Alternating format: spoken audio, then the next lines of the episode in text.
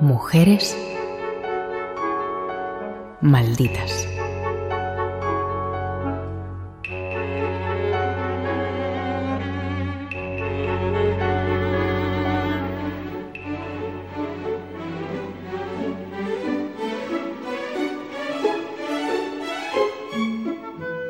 Blanche Monnier era una joven preciosa, perteneciente a una importante familia de la ciudad francesa de Poitiers. Reacia a casarse, vivía con la constante presión de su madre, hasta que se enamoró de alguien con quien sí quería pasar el resto de su vida, un abogado protestante de condición humilde y bastante mayor que ella, Jordi Corominas, escritor y periodista. En cambio, la hija Blanche Monnier, que destacaba mm, por ser desde su adolescencia lo que hoy en día llamamos una socialité bellísima, de, una hermosura que, no, no, es exagerada, sino que basta con ver las, las fotografías para comprobar que, causaba, digamos, furor allá por donde pasaba, pues se enamora de un abogado republicano y protestante. Aquí tenemos todos los elementos para un folletín con trasfondo político, pero por desgracia la cosa fue bastante más allá. Su familia no aprobaba aquel matrimonio. El padre había sido decano de la Facultad de Letras de Poitiers, la madre recibía premios por sus buenas obras y su hermano, Marcel, era un destacado miembro de la administración. El abogado no estaba a la altura de la chica sus padres además son, digamos, católicos a ultranza. Eh, tenemos que imaginar, insisto, eh, una ciudad de provincias de 50.000 habitantes, quizá un poco menos, con una, una, familia que tiene un poder muy importante, porque Charles-Émile Monnier, por ejemplo, fue decano de letras y era parte importante de, de este núcleo monárquico de, de la ciudad. Para evitar el enlace, la familia Monnier cortó por lo sano, encerró a Blanche en su habitación ante, ante la problemática de, mm, digamos, de un matrimonio que suena un poco a, Montesco y Capuleto, pero versión Poitiers 1876, ¿no? La, la, boda de la hija de unos ilustres monárquicos con un abogado de poca monta republicano y para más INRI protestante, lo, lo que hacen los padres de ella, además ya decíamos ilustres mm, personalidades de, de esta ciudad de provincias, es Mm, encerrarla en, en, una habitación muy pequeña del segundo piso de una casa que entonces se hallaba en el número 21 de la, de la guía de la visitación, que hoy en día es Arthur Rank, que, valga la redundancia, para Masinri, que es algo que creo que pronunciaremos mucho hoy, está en pleno centro de Poitiers.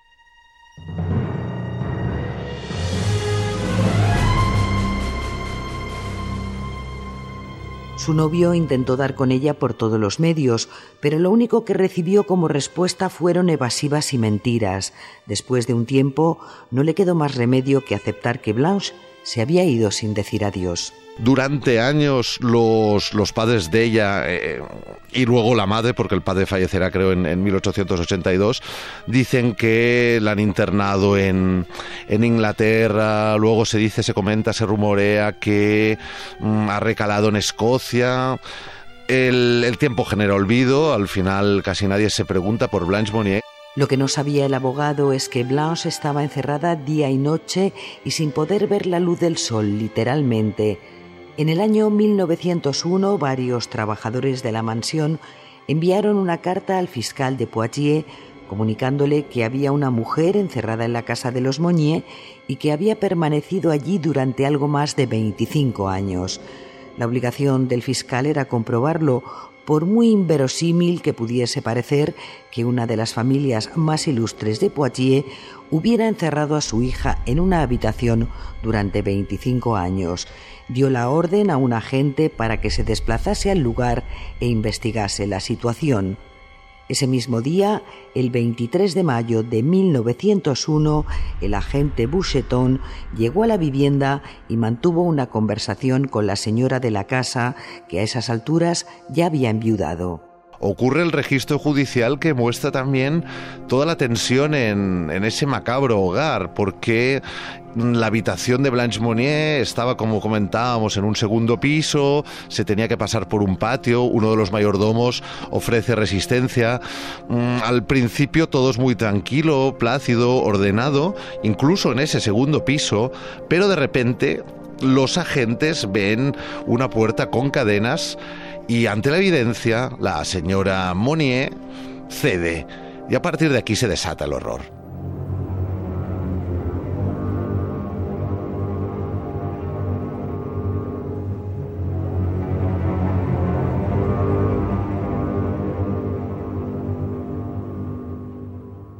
Nada parecía extraño hasta que subió las escaleras y empezó a distinguir un hedor fétido que invadía por completo la planta.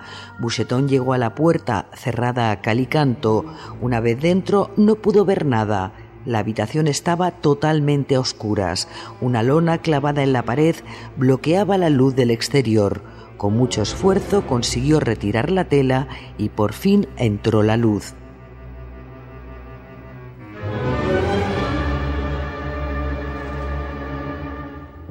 Descubrió un esqueleto humano real, a una mujer en cuclillas y casi desnuda que se tapaba los ojos con unas manos con aspecto de garras cubierta de una costra de mugre que se había convertido en hogar de unos gusanos que medían más de cuatro centímetros. Postrada directamente ah, en ese cuarto donde los que la encuentran, ya iremos a ello, nos dicen lo siguiente. La mujer parecía sufrir una malnutrición extrema, estaba tirada, completamente desnuda, en un colchón podrido. La rodeaba una costra de excrementos, trozos de carne, de verduras, pescado y pan podrido. También vimos cáscaras y bichos corriendo por la cama de la señorita Monnier. El aire de la habitación era tan irrespirable que nos resultó imposible seguir investigando. Imaginad lo que debería ser eso. Hongos por la humedad, cucarachas y las paredes llenas de garabatos entre los que se podía distinguir una palabra, libertad.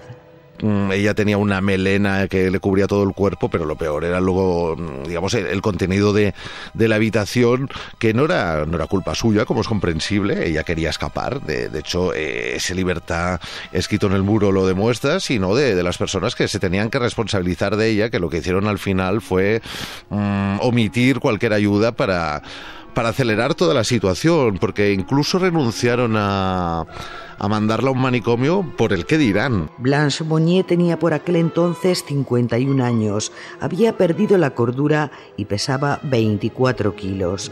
La madre y el hermano fueron detenidos inmediatamente, pero no sin antes achacar a la negligencia de los sirvientes el estado en el que se encontraba la mujer. Claro, culpan al servicio. Lo, que hay que decir es que hay, hay un instante, que esto también era muy típico de, de, ese momento, donde el, pueblo de Poitiers, que conoce perfectamente donde reside la familia Monnier, acude a la casa. Hay que decir que, que la madre es encarcelada, pero todo este efecto, todo, digamos, todo el a ver, toda la revolución que, sucede a, a partir del descubrimiento termina con su vida porque fallecerá de un infarto al cabo de poco tiempo.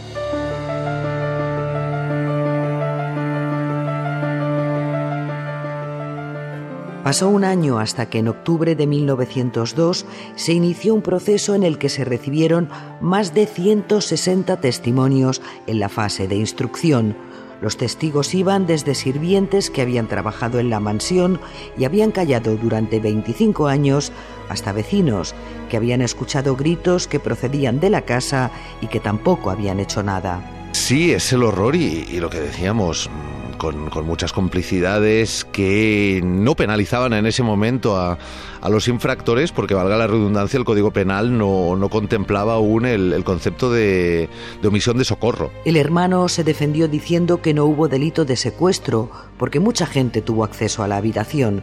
La estrategia de la defensa se centró en presentar a la mujer como una demente. Es algo que cuenta, por cierto, muy, muy bien el, escritor André Gide en el libro La secuestrada de Poitiers, que casi podíamos considerar el, una especie no de true crime, sino de, libro judicial, una no ficción basada en, los hechos que estamos contando y que, que tiene como esencia efectivamente todo, todo el juicio.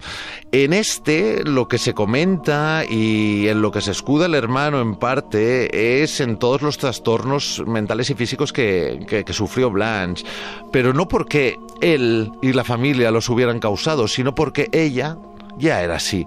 La estrategia funcionó y después de pasar solo 15 meses en prisión, Marcel Monnier quedó en libertad. Murió en su mansión de los Pirineos en 1913. Blanche falleció unos meses después, pero en un hospital psiquiátrico.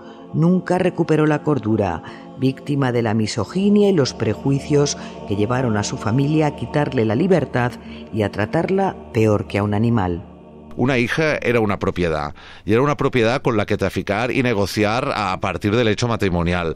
Ella no podía tener eh, opiniones propias y mucho menos enamorarse con libertad. La ausencia de la misma en, en Blanche Monnier, el secuestro posterior, lo que conlleva es que, como bien decías, la mujer y antes hablábamos de Donatella Colasanti por violaciones y asesinatos, pero la mujer, un siglo antes, en 1876, seguía siendo un objeto en una sociedad que presumía de la abolición del esclavismo, mientras en sus clases más pudientes lo seguía practicando en beneficio solo de la imagen y de la preservación de una doble moral y, perdonadme la expresión, asquerosa.